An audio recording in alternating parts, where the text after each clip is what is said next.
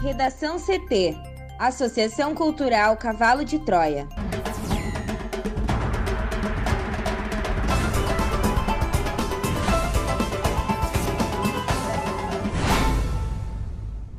Olá, eu sou Amanda Hammermiller.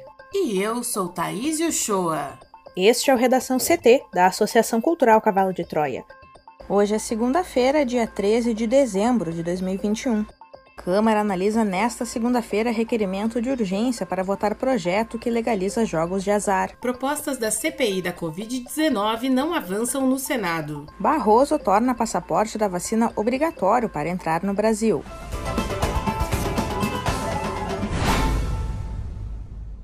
O plenário da Câmara dos Deputados vai analisar nesta segunda-feira o requerimento de urgência para votação do texto substitutivo ao projeto de lei dos jogos de azar, que pretende regulamentar bingos, cassinos, caça-níqueis, jogo do bicho, apostas, dentre outras práticas no país. Este é o primeiro item previsto para apreciação na sessão deliberativa. O PL dos jogos de azar está parado há 30 anos na Câmara. O requerimento de urgência, por sua vez, aguarda cinco anos para ser apreciado pelo plenário. Como mostrou o jornal Estado de São Paulo, o projeto passou a sofrer resistência de integrantes da bancada da bala, que trabalha para modificar o texto e tentar adiar a votação para o ano que vem. Os deputados ligados a setores armamentistas e da segurança pública querem derrubar especificamente a regulamentação dos bingos, mas defendem, por exemplo, a liberação de cassinos e jogo do bicho.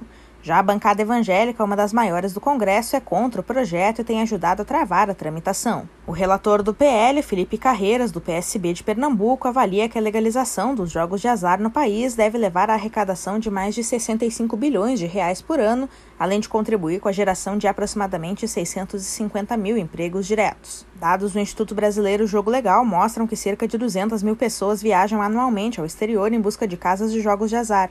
Carreiras argumenta se necessário votar o substitutivo o mais rápido possível, tendo em vista que essa versão do texto foi elaborada para atender diretamente o setor turístico, um dos mais prejudicados pela pandemia de Covid-19. Mais de um mês e meio após o fim da CPI da Covid, os projetos propostos no relatório final aguardam nas gavetas do Senado pelo início da tramitação na Casa. Desde o fim de outubro, quando a CPI se encerrou, poucas matérias relacionadas aos pleitos da comissão que investigou atos e omissões do governo federal em relação à pandemia foram votados. Além da criação da Frente Parlamentar Observatório da Pandemia, apenas três projetos ligados à CPI tiveram andamento. Os senadores aprovaram e enviaram à Câmara dos Deputados a proposta de criação de um Dia Nacional de Homenagem às Vítimas da Covid-19, previsto anualmente em 12 de março. Há também a criação de um memorial no Congresso dedicado às vítimas da doença e o piso salarial nacional para os trabalhadores da enfermagem. Apesar de ser aprovado e já ter seu projeto arquitetônico autorizado pela Casa, o memorial, que instalará 27 pedras para homenagear as vítimas de cada unidade da federação, não começou a ser construído. Fontes ligadas à CPI apontam que o início da construção depende apenas do ok da presidência do Senado. 17 propostas legislativas que constam no relatório da CPI da pandemia seguem sem relatoria.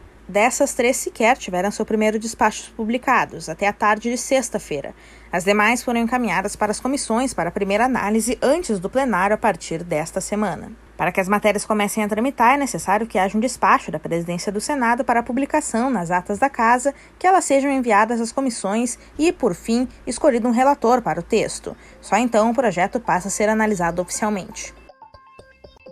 O ministro do STF, Luiz Roberto Barroso, determinou neste sábado a exigência de passaporte da vacina para entrada no Brasil.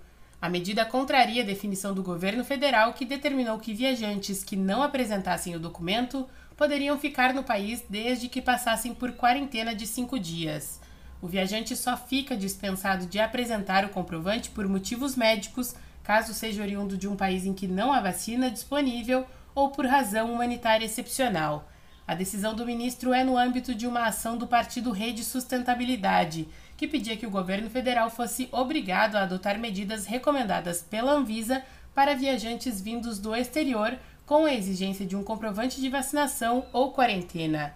A fim de ter um entendimento do colegiado, Barroso determinou que a decisão seja enviada para confirmação ou derrubada em sessão extraordinária do Pleno Virtual do Supremo.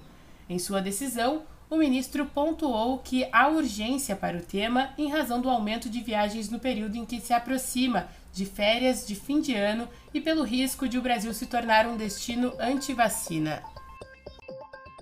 Este foi o Redação CT, que é publicado de segunda a sexta, no início da tarde. Para não perder nenhuma edição, siga o podcast no seu aplicativo favorito ou acesse arroba AC Cavalo de Troia no Instagram e inscreva-se para receber no WhatsApp ou no Telegram. Uma ótima segunda-feira!